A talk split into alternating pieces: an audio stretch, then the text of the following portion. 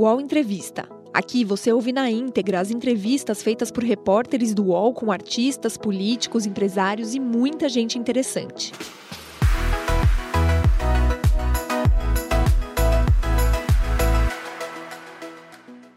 Olá, bom dia, tudo bem? Hoje, o UOL Entrevista aqui do Estúdio de Brasília, a ministra da Mulher, Cida Gonçalves. Ministra, muito obrigada pela sua presença aqui com a gente. Eu que agradeço, bom dia. E eu que agradeço estar aqui nesse espaço tão importante. E nessa entrevista comigo, a minha colega Camila Turtelli. Obrigada, Camila, pela presença. Obrigada pelo convite, Carla. Obrigada, ministra, pela presença. Espero que a gente tenha uma boa conversa hoje. Com certeza. Ministra, a ideia é essa, né? Uma pasta muito importante aqui, é essa questão da pauta da mulher. A gente até no UOL tem o Universo, que é a plataforma feminina do UOL. Algumas perguntas foram enviadas pelas nossas colegas também lá de São Paulo. Ministra, eu vou começar com um tema um pouco polêmico, digamos assim, porque na campanha eleitoral é um tema que sempre aparece e na época do governo, quando o governo começa, ele tende a ficar escanteado. A senhora já falou sobre ele, que é o aborto e a descriminalização do aborto. A senhora já disse que, é, que a gente perderia essa discussão no Congresso, o que o presidente Rodrigo Pacheco disse que não, que tem, temos que discutir isso. Ministra da Mulher do governo Lula, a gente vai discutir a descriminalização do aborto no governo? Não, né? Porque é uma discussão que efetivamente vai se dar no Congresso. É o Congresso que vai debater efetivamente, vai alterar a lei, vai avançar, né? Eu espero que avance, mas efetivamente o governo ele tem a função de cumprir a, cumprir a legislação e executar. Então, o que nós precisamos, na verdade, é garantir é, e executar o que já existe na legislação na questão do aborto legal né, que são em três casos: a questão do caso de estupro, no caso de risco da vida das mulheres e no caso de anencefalia é, do feto. Esses são os três casos que estão hoje em, na legislação e é o que nós vamos, é, o governo tem é, planejamento de executar e garantir que aconteça. Ministra, é, mas eu queria insistir só um pouquinho nessa questão. A senhora, como uma mulher que trabalha há tantos anos com políticas públicas voltadas para as mulheres, qual é a opinião pessoal da senhora em relação à descriminalização do aborto? Ou seja, deixar que isso seja é, crime passível de, de punição para a mulher que procura essa alternativa? Eu acho que assim, primeiro, quando você passa a ser ministra, você passa a representar um governo. Né? Você, as suas opiniões pessoais, você tem que é, deixar em algum lugar. Eu estou na função de ministra. A minha função é garantir a legislação. É, acho que nós temos é, que não permitir lutar para que as mulheres não sejam criminalizadas né, da forma com que está sendo, mas efetivamente não é um papel do governo fazer isso. Para isso, nós temos no Brasil um movimento de mulheres muito forte, muito aguerrida, que tem pautado tanto esse tema como outros e tem feito avançar muitas coisas. Né? Então, assim, acho que cabe à sociedade, cabe ao movimento de mulheres, cabe ao Congresso, cabe ao Legislativo. E aí, a minha opinião, mesmo como feminista, nesse momento, enquanto feminista, vai ter que ficar dentro dos livros da Simone de Beauvoir. Tá certo. Mas, posso só continuar claro. um pouquinho, desculpa? É, mas ainda assim, como ministra, a gente sabe que é um papel do governo entrar no Congresso para defender as pautas das quais o, o governo defende, das quais ele acredita. Então, a senhora, como ministra do governo Lula, vai estar no Congresso para defender a ampliação da descriminalização do aborto? Aí eu só complemento, porque senão não fica um assunto meio de muitos homens falando de um assunto que diz respeito quase que praticamente exclusivamente às mulheres. Todos os assuntos são muito dos homens que diz exclusivamente às mulheres. É. Né? A lei do feminicídio, eles trocaram a questão de gênero por questão do sexo feminino, são eles que deliberam sobre o planejamento familiar, são eles que deliberam sobre o salário, são eles que deliberam sobre uma série de coisas. Então, não é só sobre esse assunto, uhum. é sobre todos os assuntos, todas as pautas das políticas públicas. Né? É por isso que nós trabalhamos e nós lutamos para que nós tenhamos mais mulheres é, no Congresso e no Senado para poder defender as nossas pautas. Né? Agora, com relação à pergunta que você está tá trazendo, eu não sei, né? isso não está colocado hoje. Hoje está colocado para mim a construção do movimento, a questão do 8 de março. O presidente da República já me disse que a prioridade é a gente é, diminuir o número de feminicídios no Brasil. Né? Então, nós precisamos é, ter pautas, nós precisamos recuperar aquilo que foi destruído, né? porque o que eu encontrei no governo efetivamente foi nada, tudo que, foi, que nós tínhamos feito foi destruído, 180, as casas da mulher brasileira praticamente parada, os serviços especializados de atendimento às mulheres no interior praticamente é, os que não fecharam, eles estão atendendo pela boa vontade dos servidores públicos e tudo sob a responsabilidade dos prefeitos ou dos governadores, sem nenhuma responsabilidade do governo. Então, tem um desafio muito grande nesse país. E isso está na minha agenda, isso é a minha prioridade hoje. Eu preciso pensar e planejar as ações para que, de fato, nós possamos incluir as mulheres na igualdade salarial. Como é que nós vamos fazer? Como é que nós vamos trabalhar? Nós estamos com muitas vereadoras e muitas parlamentares, nós estamos com muitas mulheres, inclusive do executivo, né, sofrendo violência de gênero. Essas são as pautas que hoje estão tá na minha porta. Uhum. E os corpos, né? Eu sempre digo para minha equipe, nós precisamos trabalhar a questão do feminicídio, porque cada mulher que morre por dia, são sete hoje, segundo os dados do Fórum Brasileiro, são sete corpos na porta do Ministério. Então, isso para mim é um desafio que está colocado hoje. Então, os desafios que vão, apresentar, vão, vão, vão chegando, eu vou resolvendo e nós vamos trabalhando. Né? Mas, efetivamente, hoje são essas as questões que nós precisamos é, implementar no país. Porque o país que nós encontramos é um país muito desigual para as mulheres. É um país que coloca as mulheres num lugar muito difícil, né? Porque nós temos quase 40% de mães solos, né? nós temos a maioria que são que estão dentro da questão da miserabilidade absoluta, que precisam, né, com filhos. Então, nós temos essas questões hoje está aí para serem resolvidas. Bom, são muitas questões muito importantes, como a senhora colocou. A questão do orçamento do, da sua pasta, né? É, a senhora já sabe quanto que a senhora vai poder investir na política, nas políticas para as mulheres e aí quais programas que vão precisar de mais recursos? Como é que é essa questão orçamentária? Então, nós estamos aí brigando para complementar o orçamento, né?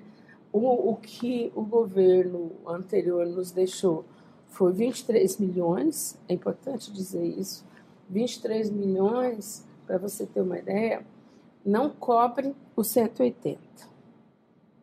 Vamos da, falar bastante de 180 também. Da forma com que nós precisamos fazer com que o 180 atenda as mulheres, né? Mas é isso. Então, nós estamos é, discutindo para dentro do governo, com todas as entidades, com a nossa ministra Simone Tebet, né, do Planejamento, com a Esther, da Gestão e Inovação, com a própria Casa Civil, né, com o ministro Rui Costa, como é que nós vamos realocar o orçamento, com a bancada feminina, de que forma que elas vão ajudar a pensar e complementar o orçamento para que nós possamos executar. Afora o próprio orçamento que nós estamos é, nos organizando para aumentar, para não ficar só esses 23 milhões, nós também temos várias ações que nós vamos desenvolver nesse primeiro ano em parceria com outros ministérios para que nós possamos responder né, efetivamente aquilo que é o que a sociedade e as mulheres brasileiras estão esperando desse governo. Ministra, em relação à gestão passada, a senhora chegou agora, já tem mais de um mês da posse da senhora. A senhora já pôde, acredito, dar uma olhada como que estava a organização da casa. O que, que a senhora é, encontrou ali que a senhora achou de mais errado, na opinião da senhora, que estava é, mais esvaziado? O que, que a senhora pode contar para gente sobre isso? Tem alguma negligência, alguma coisa que a senhora viu muito grave, assim? Eu vou, vou ser sincera, para mim a maior negligência foi 180 Porque o 180 sempre foi um canal de atendimento às mulheres. Né?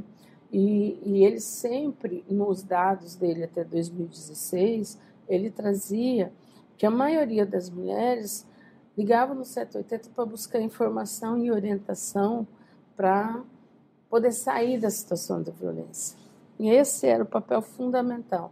Porque a denúncia, se ela liga no momento que ela está sofrendo a violência, o 180 ainda tem que acionar o 190 ou a delegacia de lá. Então você tem um, um, um tempo aí que é complicado. Então, a denúncia ela tem que ser feita, nós geralmente orientamos que seja feita diretamente no 190 ou numa delegacia. Se chegar é, no 180, você vê qual a gravidade efetiva do caso para você ver se tem tempo hábil de tomar as providências.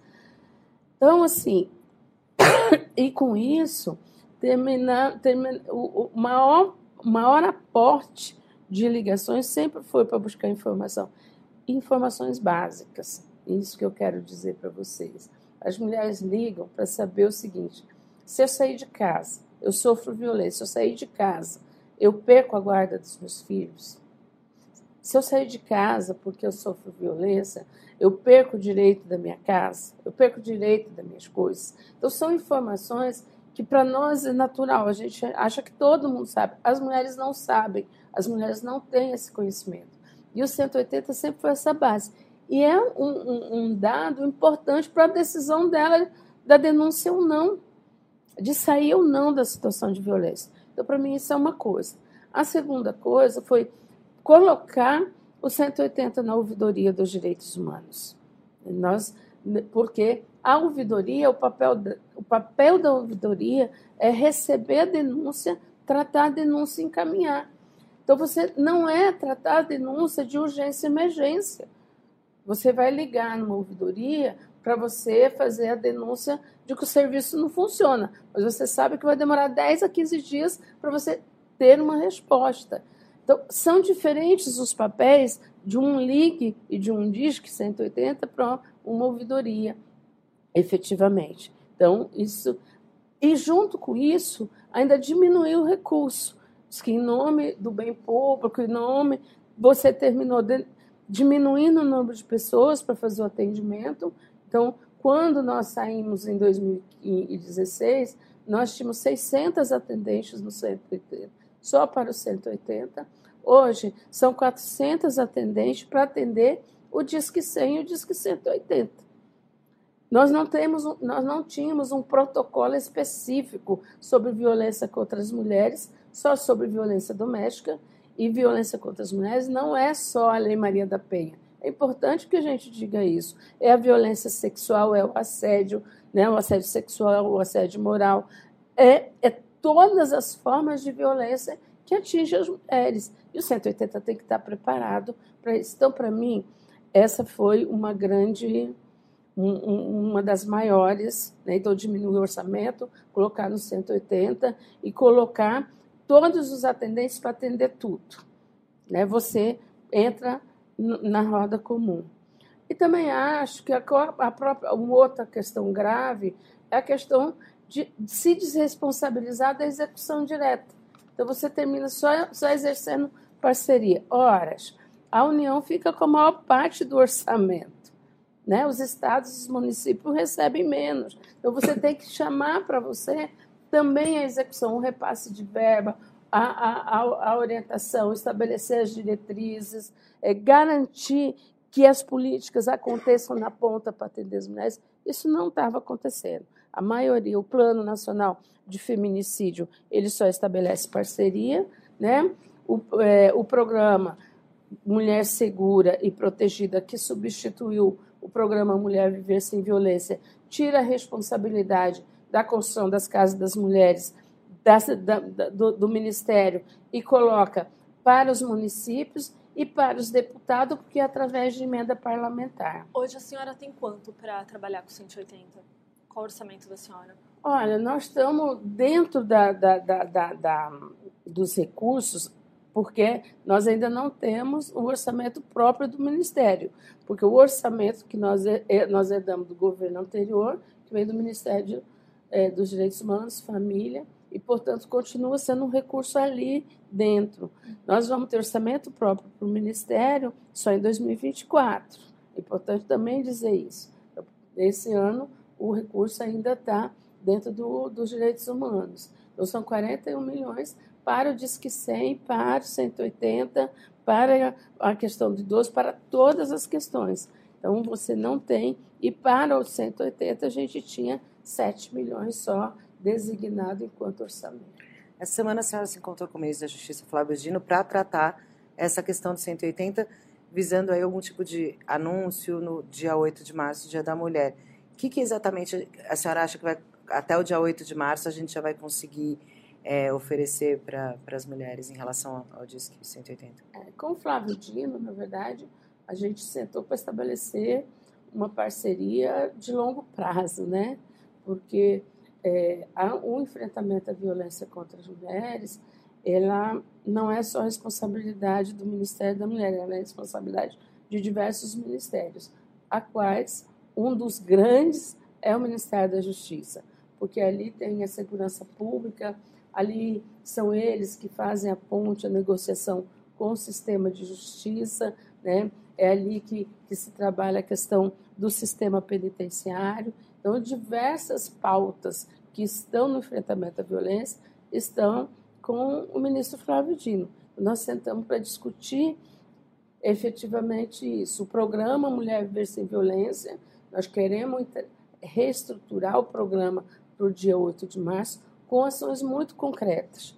E também pensar, o que nós estamos estabelecendo, é um pacto nacional de enfrentamento ao feminicídio. Nós precisamos, porque o feminicídio não é um problema só do governo estadual e nem do executivo. Né? O feminicídio você precisa ter diversas ações em diversos locais, né? tanto é, do governo, do executivo, do legislativo e do judiciário. Né? Então, são três áreas que nós precisamos estar em parceria. E afora isso, nós precisamos envolver a sociedade.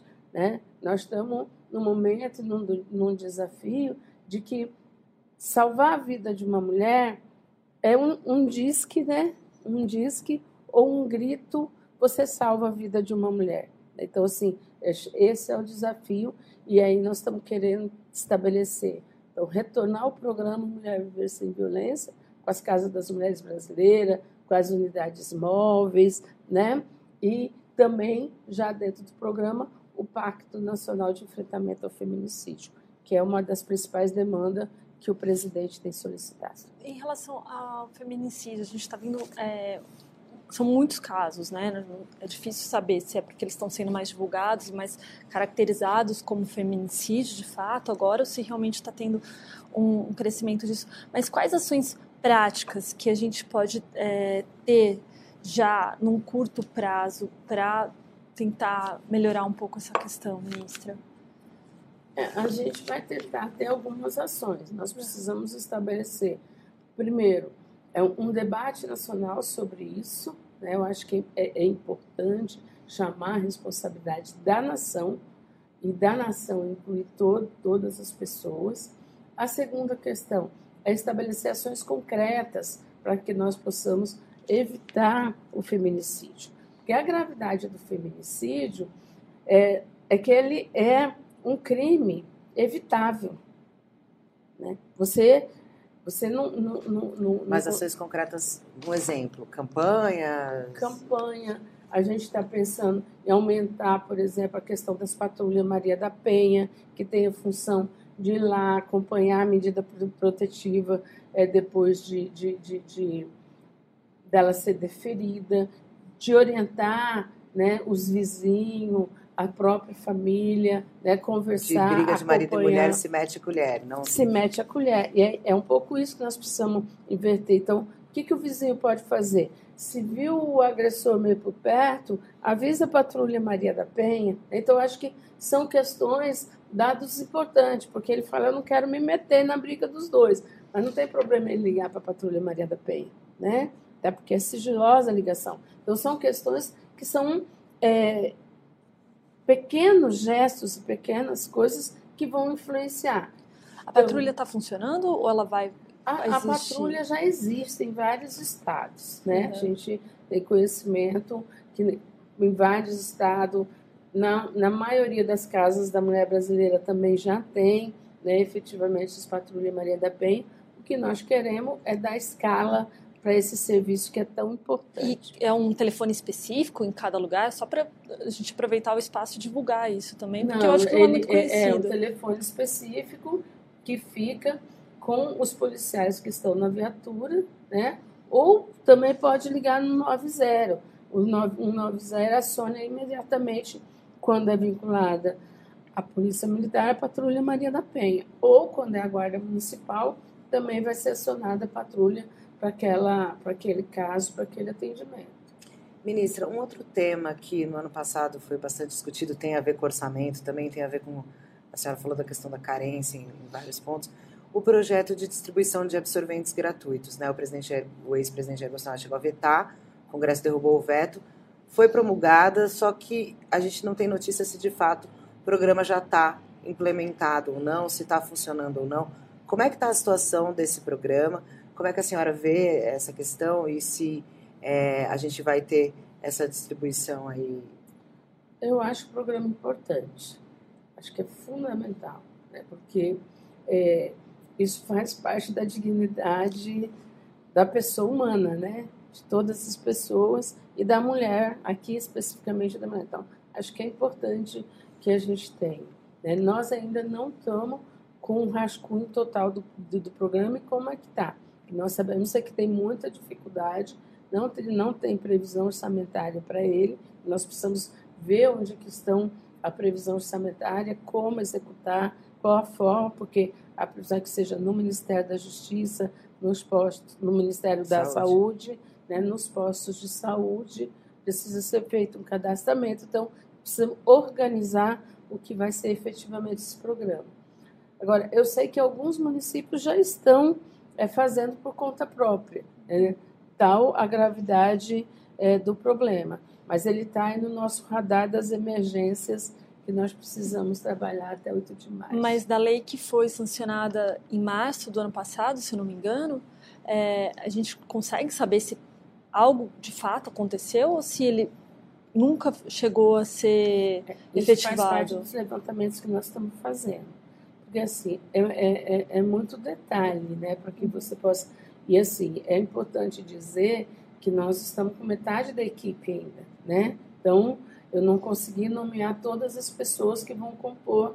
E, por exemplo, a, a, a, a técnica responsável pela área de saúde ainda não chegou no Ministério. Então, ela é que vai ter que fazer todos esses levantamentos. Apesar da gente estar buscando as informações, mas a análise é a técnica da saúde que vai fazer. Ministra, um, um, um outro tema é em relação à lei da alienação parental. Né? É, há uma discussão, tem mulheres famosas que colocam a pauta, há discussões no Congresso. É, eu queria saber a, a, a, posição da senhora em relação é, a essa lei e se a senhora vai agir, atuar a favor dessa revogação. É, eu, eu acho que essa lei é uma lei que tem prejudicado muitas mulheres e tem é, termina cumprindo a função muito mais de intimidar as mulheres para as denúncias. Isso está vinculado a duas coisas. Um, primeiro, a, a, a pró ao próprio fato de que os juizados é, de violência doméstica e familiar contra as mulheres, a Lei Maria da Penha, ela coloca que a criação, o papel do juizado ele tem que ser híbrido. O que, que é o, juizado híbrido? Ele atende as mulheres e atende as crianças. Ele também vai atender e garantir os direitos das crianças. O, o Fonavid e os tribunais de justiça têm dito que não cabe. Então, o juizado de violência contra a mulher atende as mulheres e as crianças vão lá para a questão do juizado para a vara de família. Isso nos traz problema, porque o agressor vai lá e diz que ela, ela agride, que é chantagem emocional, é para afastar os filhos, e ela termina muitas vezes nesse processo perdendo a guarda dos filhos. E em casos, inclusive, de via, violador das, da, das crianças. Isso está trazendo um, um, uma, um medo e uma angústia, inclusive da mulher fazer a denúncia e perder a guarda do filho, porque a maioria delas, elas só chegam, né, efetivamente a denunciar quando a violência chega nas crianças. Então, assim, por isso, o que nós queremos, eu tive uma audiência, né, com as mulheres, com as mães que estão tratando essa questão da Associação das Mães, que estão discutindo essa questão da alienação parental, né? É, eu recebi o documento delas, nós queremos fazer um debate, uma discussão sobre ela.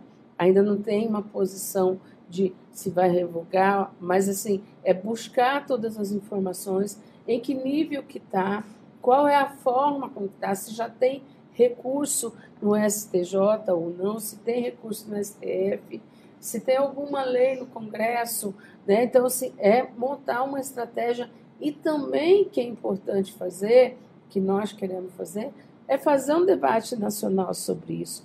Quais são as formas que é, efetivamente são criadas e inovadas permanentemente para tirar o direito das mulheres? Então, quando ela conquista, em 2006, a Lei Maria da Penha, em 2008 vem a Lei da Alienação Parental. Então, nós temos concomitantemente questões que estão é, fazendo com que as mulheres voltem né, é, é, percam os seus direitos e a sua capacidade.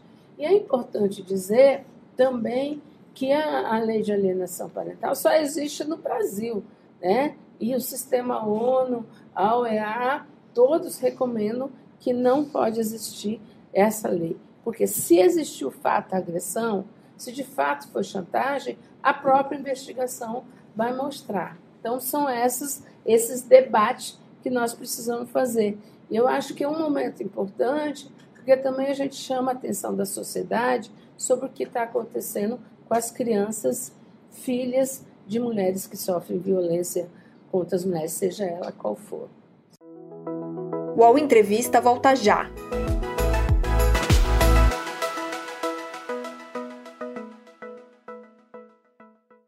Oi, eu sou o Edgar Piccoli e trago boas notícias. Isso. Trago Boas Notícias é um podcast original Spotify produzido pelo UOL para você se informar e relaxar. As histórias que eu conto aqui são de Ecoa, a plataforma do UOL por um mundo melhor. De segunda a sexta-feira, às seis da tarde, tem um novo episódio grátis no Spotify e no UOL. Dá também para baixar e ouvir offline, quando você quiser. Ministra, é, a gente está falando mais uma vez sobre questões que vão passar pelo Congresso, né? Que é a questão de revogação de lei, mudança de lei, sugestão, é, sugestões de novas leis. E a gente tem agora um Congresso bastante conservador. Não estou falando que a gente tinha algo diferente, mas a bancada conservadora ela cresceu bastante, inclusive há muitas mulheres conservadoras dentro desse congresso. Eu queria é, saber um pouco da senhora, como que a senhora pretende dialogar com esse congresso? Quais vão ser as portas de entrada da senhora? Se a senhora acredita que vai ter uma base ali, uma, um grupo de apoio que vai ajudar a senhora nesses diálogos, é, nesses debates, acredito que a senhora deva ser chamada para participar de algumas audiências, para conversar, de, deva ter reuniões também com deputados e senadores para defender é, e sugerir ó, também é, alguma legislação que a senhora defenda. Queria escutar um pouquinho da senhora como que a senhora está fazendo essa análise em relação a esse congresso. Na verdade, sim. A minha primeira posição é que eu, eu preciso dialogar com todas, com todos independente da posição, porque vai ter pautas que vão ser convergentes e pautas que não. Mas aquelas que nos unem, nós vamos precisar traçar estratégias é, efetivamente que dê conta, porque o importante é a gente garantir o avanço dos direitos das mulheres. O Quais são as que unem? Eu acho que a questão do feminicídio, eu acho que a questão da violência contra as mulheres, acho que a questão da saúde, né? A questão do salário igual, que nós vamos é, trazer que... a lei agora, salário igual, trabalho igual. A questão da equidade de gênero. Né? Então, assim, nós temos várias pautas que nos unem. Nós temos vários pontos em comuns para fazer com que avance a questão dos direitos das mulheres. Eu acho que se vai ter uma ou outra que vão, não vão ser a favor, ou vão se abster, ou vão votar contra, eu acho que a grande maioria, tanto da bancada feminina quanto do Congresso, eles não é possível, né, a menos que eu esteja enganada, que sejam contra esses direitos básicos das mulheres. Porque nós estamos falando de direitos básicos, né, não estou falando de, de outras coisas. Então, acho que isso é a primeira coisa. A segunda é que nós vamos ter a parceria, a gente tem uma parceria muito forte com a Secretaria de Relações Institucionais do governo, que é acompanhada, que é, é que é né, que está pelo, comandada pelo Padilha. Pelo Padilha né? Então, ele estará nas principais pautas, isso será feito conjuntamente e, portanto, com todo o Congresso, com bancada de líderes. Então, são questões que isso nós vamos traçar por dentro do governo. Né? Eu não vou, enquanto ministra, sozinha para dentro do, do Congresso fazer um, um, um debate sobre qualquer questão. Né? Nós vamos fazer enquanto governo porque essa é a ordem do presidente Lula. As ações são transversais e são responsabilidade de todos os ministros em todas as horas. É isso que eu ia perguntar para a senhora. Como é que foi o convite do presidente Lula para a senhora assumir essa pasta? E ele fez algum pedido especial? Qual foi a missão aí que ele deu para a senhora? Na verdade, ele, ele me chamou lá, né, no, a gente conversou. É, e ele não fez nenhum pedido especial. Ele falou quais são as preocupações dele. Mas ele disse, primeiro, que esse é um ministério muito importante para ele. Porque, primeiro, é, e ele falou: olha, é, Cidinha, né? Olha, Cidinha, você sabe a responsabilidade que você tem, porque é 52% da população e foram as mulheres que me elegeram. As mulheres foram a maioria das pessoas que me elegeram. Eu tenho um compromisso com as mulheres que eu não posso falhar. Então, você não vai poder falhar. Não, esse foi a primeira coisa que ele me disse. Então, essa é a minha responsabilidade. Né? É o tamanho, na verdade, da, da minha responsabilidade. E aí nós conversamos sobre várias coisas. Sobre a questão da desigualdade, sobre a questão da violência e a questão do feminicídio é uma coisa que incomoda muito ele, ele está muito preocupado com isso. A questão da igualdade salarial, de como é que a gente faz a questão da igualdade, como é que a gente eh, faz a questão, é, faz com que as mulheres saiam do lugar que elas estão e, e, e tenham escala, né? E porque a igualdade salarial, ela não é única, exclusiva de você garantir num projeto de lei, que a gente vai fazer o projeto de lei, tem, ah, tem que ter salário igual, trabalho igual. Sim, mas quais são as condições para as mulheres terem ascensão na carreira? É isso que faz a diferença salarial. Né? Todo mundo entra no mesmo patamar, mas quem ascende os cargos de chefia são os homens, porque eles não têm o cuidado, eles não têm que pegar as crianças na creche cinco horas, isso ainda está sob a responsabilidade das mulheres. O cuidado com as pessoas dentro de casa, com o idoso, com o doente, ainda é da mulher. Então, quando ela é chamada para exercer uma outra função, um cargo de direção maior, ela se preocupa. Ela diz assim, mas espera lá, o que, que eu vou fazer aqui? E termina não aceitando. Então, nós precisamos ter várias outras condições. Então, foi isso que a gente discutiu, né? É quando ele me fez o convite, mas reforçando que ele disse que é a pauta prioritária do mandato dele e é porque ele tem compromisso né, com as mulheres que são as eleitoras dele. E aí, assim, a senhora tem uma longa experiência nessa questão é, de direitos da mulher, mas como é que a senhora conhece o presidente Lula? Qual é a relação com o presidente Lula? Só pra... Ah, eu conheci o presidente Lula na construção do Partido dos Trabalhadores, lá na década de 80. O PT tem 43 anos, a gente se conheceu bem no início, efetivamente, é, do partido. Né? Primeiro lá em Andradina, no interior de São Paulo, e depois quando eu fui para Mato Grosso do Sul. Esse se forma, que é para outro lugar, em busca de carreira, né? E aí eles terminaram me encontrando lá e, e aí eu fui organizar o partido, organizar os movimentos, e aí a gente foi construindo o partido e estabelecendo as relações né, que nós temos hoje. E a senhora desenvolveu uma relação também com a primeira-dama, com a Janja, né? Ela, inclusive, mandou uma carta para a senhora. Quando a... O que, que ela pediu para a senhora? Que é, que na ela... verdade, ela parabenizou, se colocou à disposição. E, na verdade, assim, a Janja é uma militante, né? A Janja não é uma pessoa que, eu sempre falo, que não vem do nada, né? Eu, por exemplo, eu sempre digo para ela que eu nunca vou tratar ela como primeira-dama. É porque ela tem uma outra função que é uma função de nos ajudar a construir as políticas, porque ela vem desse lugar. Ela vem do PT, ela vem do, do movimento de mulheres, ela vem da gestão, ela era da Itaipu, ela conhece os processos, ela trabalhou a vida inteira, né? Então ela não é uma uma pessoa que não, não, não seja uma pessoa ativa. Não acredito que ela seja uma mulher que fique parada, né? Assim, cumprindo tomando chazinho 5 horas da tarde, fazendo essas coisas. Eu acho que ela tem muito a contribuir para a questão do, de todas as políticas no Brasil. E eu já disse para ela que quando ela quiser contribuir com o Ministério das Mulheres, a porta está aberta. Ela, ela fala, inclusive, que não gosta de ser tratada como primeira-dama, né? Como é que a senhora vê esse papel da primeira-dama? A senhora acha que é também aí uma questão machista que a gente tem cultural? De... É, o, o, o problema, não, é, eu, eu acho que não.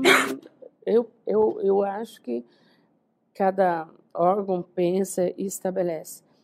Eu não vejo hoje as primeiras damas como eram antigamente naquela função de que cuidava, dava, repartia bolacha, né? Hoje, a maioria das mulheres, dos prefeitos, né, é, dos governadores, e agora do presidente da República, são mulheres que têm uma vida profissional ativa, elas vêm de algum lugar, então elas não são aquelas que ficam única exclusivamente é, ali. Então elas têm uma, uma, uma vida. Identidade. Né? Elas né? têm identidade própria. Então por isso que eu acho que tratar simplesmente como uma primeira-dama, porque o conceito da primeira-dama é o conceito daquela mulher que chega depois, mas não, elas hoje não são nada disso, né? Elas são super ativas, elas elaboram, elas discutem, elas vão, elas fazem as políticas, elas representam. Então, assim, então, a gente precisa reler esse conceito de primeira-dama. Nós precisamos é, colocar em um outro patamar as mulheres que contribuem com os seus maridos, seus companheiros, na, na, na construção das políticas públicas do Brasil.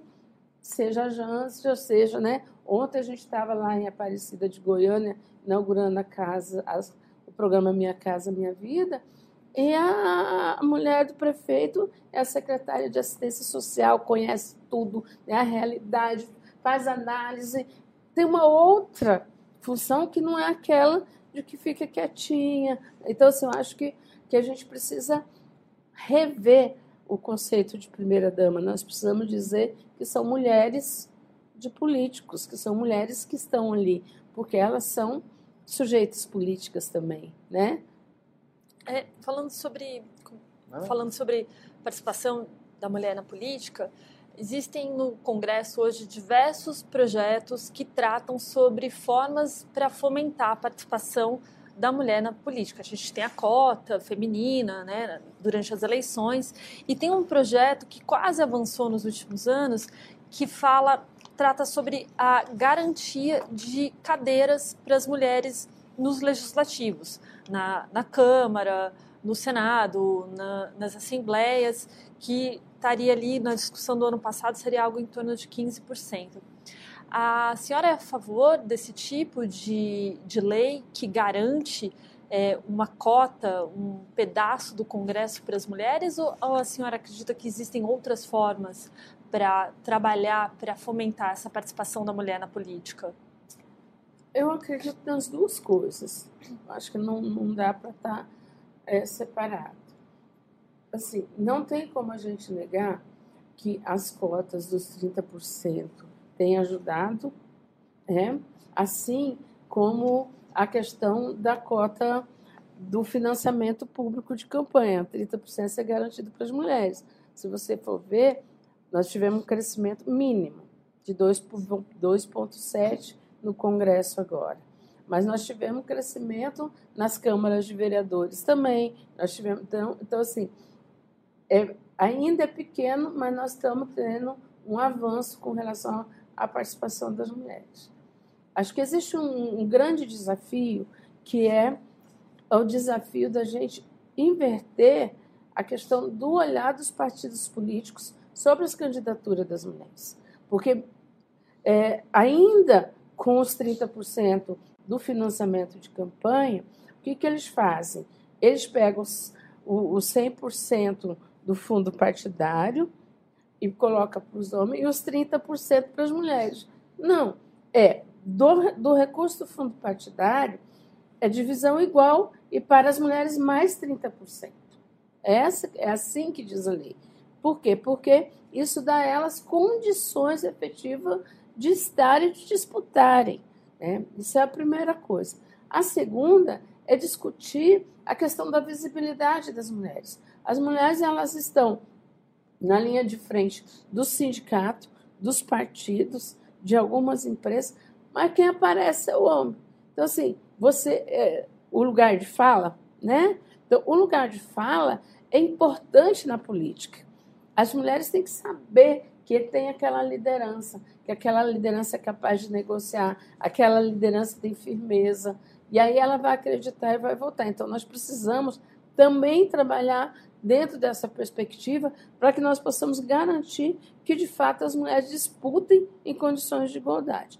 Enquanto isso não acontece, eu acho que a questão da política afirmativa é importante, né? porque os partidos, nós tivemos lá em Mato Grosso do Sul agora um deputado que foi caçado porque não cumpriu a cota, né? perdeu o mandato. Então, é, é o tipo de coisa que ajuda a avançar. Mas enquanto não, não, não acontecer, é, é, importante, então, que a gente tenha outros tipos de políticas afirmativas, sim, porque nós precisamos é, colocar as mulheres nos espaços de.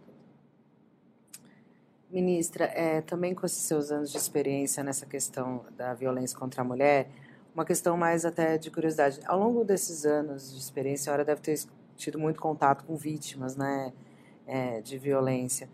Desses relatos, tem algum assim que a senhora nunca mais esqueceu e que sempre vem à sua mente para a senhora lembrar o quão importante é essa luta? Tem vários. Mas para mim o, o, mais forte, mais forte, é, eu já era secretária de enfrentamento à violência contra as mulheres, foi o caso da Elisa Samud. Para mim, acompanhar aquele caso, né? Então, depois, tudo que foi o processo de, de construção, desconstrução do que é o goleiro Bruno, que é uma luta permanente até hoje sobre a questão do lugar público, de ser um goleiro, né, de ser representante. Então, eu acho que para mim ela é uma coisa permanente, porque me lembra todos os dias, todos os dias que as mulheres só querem salvar seus filhos. É que as mulheres elas têm e elas terminam morrendo da forma mais cruel, né? E, e isso não tem como você se, se silenciar. Isso todos os dias. Antes a gente já tinha tido vários outros casos, mas isso todo me faz me levantar todos os dias e ter a certeza que a vida das mulheres importa e nós precisamos lutar por elas. Nós precisamos lutar para elas não morrerem e vivas, serem empoderadas, terem salário, terem dignidade, terem condições e terem autonomia autonomia econômica, autonomia financeira, autonomia de decidir sobre a sua vida, sobre o seu corpo, sobre suas condições. Né? Então, acho que é, a gente pensar as mulheres como cidadãs, como sujeitas de direitos. Né? Então, acho que, para mim, todos os dias é acordar e me levantar com esses casos. E agora, estou indo para o Piauí hoje, para ver a questão, acompanhar o caso da Janaína, né, lá da universidade, ver também o caso da adolescente, né, porque nós precisamos todos os dias não permitir que casos como esses aconteçam. E esse é o desafio. Ministra, é, uma das principais reclamações é, das mulheres é a questão de falta de delegacia 24 horas na cidade, é, chegar na delegacia e não ter uma pessoa é, adequada ou que não está nem um pouco preparada para receber aquela mulher que foi vítima da violência, geralmente homens, né, que é, não levam a sério a denúncia da mulher. É, também é, não ter um lugar para fugir, se abrigar depois dela ter sofrido aquela violência. Eu acredito que muito é, para avançar nessa questão deve ser algo feito em parceria, inclusive com o Ministério da, da Justiça. A senhora pode é, trazer um pouquinho qual é o plano, é, o que, que pode ser feito para melhorar, para se avançar nisso no curto prazo? Assim, primeiro nós precisamos, em curto prazo, é, estabelecer uma pactuação em todas as áreas. Né? Então, assim, com o Ministério da Justiça, a gente pensar como que é a questão das escolhas, inclusive, dos profissionais que vão para as delegacias especializadas, porque a gente termina tendo em muitos lugares ainda é, os profissionais vão para lá como castigo, né? Dão trabalho aqui, dão trabalho ali, aí vão lá para a DEAN como castigo, aí se é castigo você não vai atender bem.